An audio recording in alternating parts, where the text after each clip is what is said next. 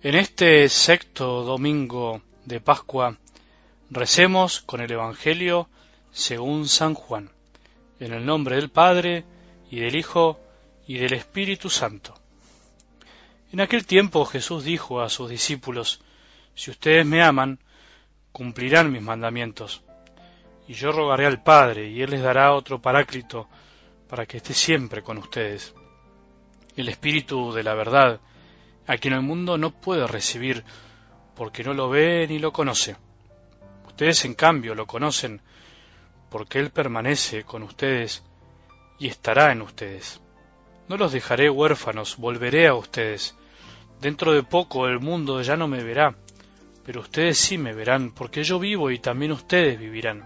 Aquel día comprenderán que yo estoy en mi Padre y que ustedes están en mí y yo en ustedes. El que recibe mis mandamientos y los cumple, ese es el que me ama, y el que me ama será amado por mi Padre, y yo lo amaré y me manifestaré a él. Palabra del Señor.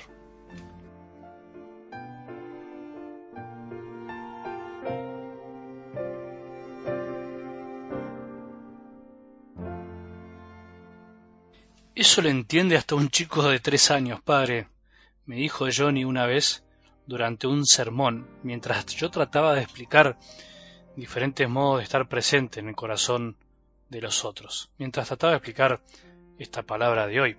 Quise hacer una comparación o analogía entre los diferentes modos de estar presentes entre nosotros y la presencia de Jesús en nuestras vidas, comparando un poco cómo nosotros eh, estamos presentes frente a los demás y los otros en nuestras vidas y lo mismo para con Jesús. En realidad, no sé si los niños entienden cosas más rápido de lo que nosotros entendemos o que lo que expliqué era tan obvio que no necesitaba explicación. Lo importante finalmente es que, según Johnny, eso era entendible. Supuestamente lo entendieron todos. Ese día mi amigo Johnny estaba particularmente gracioso y rápido habló bastante, pero lo particular, lo lindo de ese día, es que para él Jesús estaba siempre. No necesitaba mucha explicación. Para él la presencia de Jesús no necesitaba ser muy pensada, muy racionalizada, no necesitaba ser demostrada, al modo como nosotros pretendemos a veces las demostraciones, sino que simplemente para él estaba. Y no había que darle más vueltas. Me di cuenta de que a los niños hay ciertas cosas que no hace falta explicárselas demasiado, sino que somos nosotros los que pensamos que no las entienden.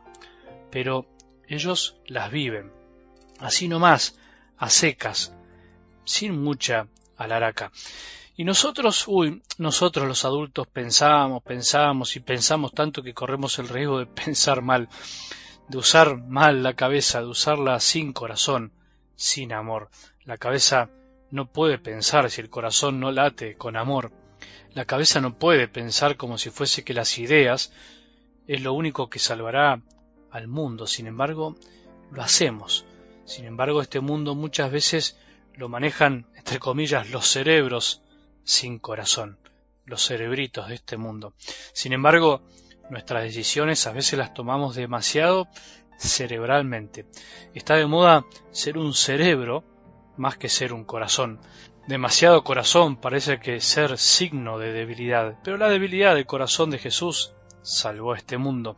La debilidad de un corazón que nos ama es el que nos salva de nuestras lindas razones que nos ponemos para no amar. Mira vos. Pero, ¿sabes una cosa?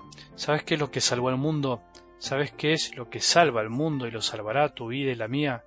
Un corazón que no buscó muchas razones para amar, sino que amó sin más razones que el amor. El corazón de Jesús que amó aún, no encontrando motivos, entre comillas, para amar. Pero el motivo somos vos y yo. ¿Sabes qué es lo que va a salvar a tu hijo o a tu hija? Que lo ames, sin mucha explicación, sin mucha vuelta. ¿Sabes qué es lo que va a salvar a tu marido, a tu mujer, de esa decisión que anda queriendo tomar?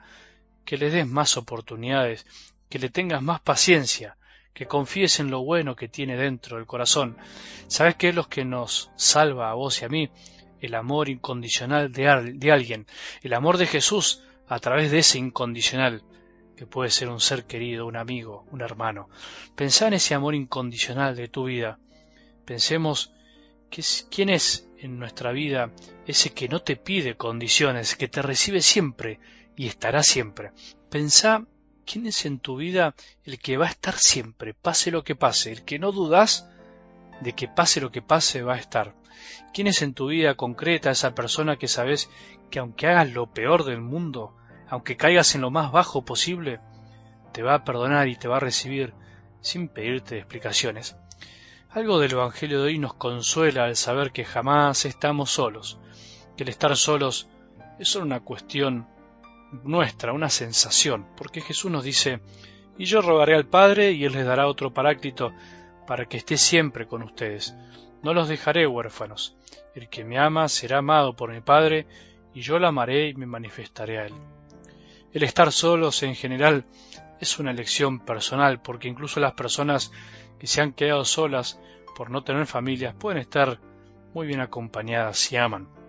Vivimos en el gran mundo globalizado donde incluso se ha globalizado la soledad, donde hay miles y miles de corazones que viven rodeados de gente, pero no son amados. Vivimos en un mundo en el que millones de personas, incluso nosotros, decimos estar conectados, pero la conexión a veces tiene poca señal. La conexión no es por amor. Sin embargo, Jesús está siempre con nosotros. Nosotros somos los que no dejamos que ese amor salga a relucir.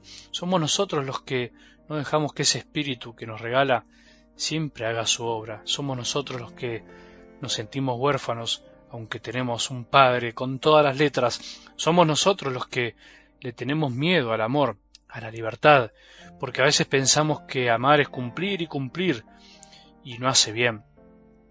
Se puede cumplir amando, se puede amar al cumplir, se puede si tenemos en claro que al amar cumplimos la ley de Dios y cumplimos amando y que cumplimos la palabra de Jesús y estamos así saliendo de nosotros mismos, saliendo hacia los demás para hacer lo que Él hizo con nosotros. Por eso Jesús hoy nos insiste en la prueba del amor hacia Él y esa prueba es amar como el cumplir su mandamiento, el del amor, o podríamos decirlo al revés, solo cumple el mandamiento de Jesús quien lo ama, quien lo conoce, quien lo busca, y desea profundamente vivir de él. ¿Pensás que esto necesita mucha explicación? En realidad puede ser, pero hay que vivirlo para entenderlo. Esto lo entiende hasta un chico de tres años, me dijo esa vez Johnny. Que tengamos un buen día y que la bendición de Dios, que es Padre misericordioso, Hijo y Espíritu Santo, descienda sobre nuestros corazones y permanezca para siempre.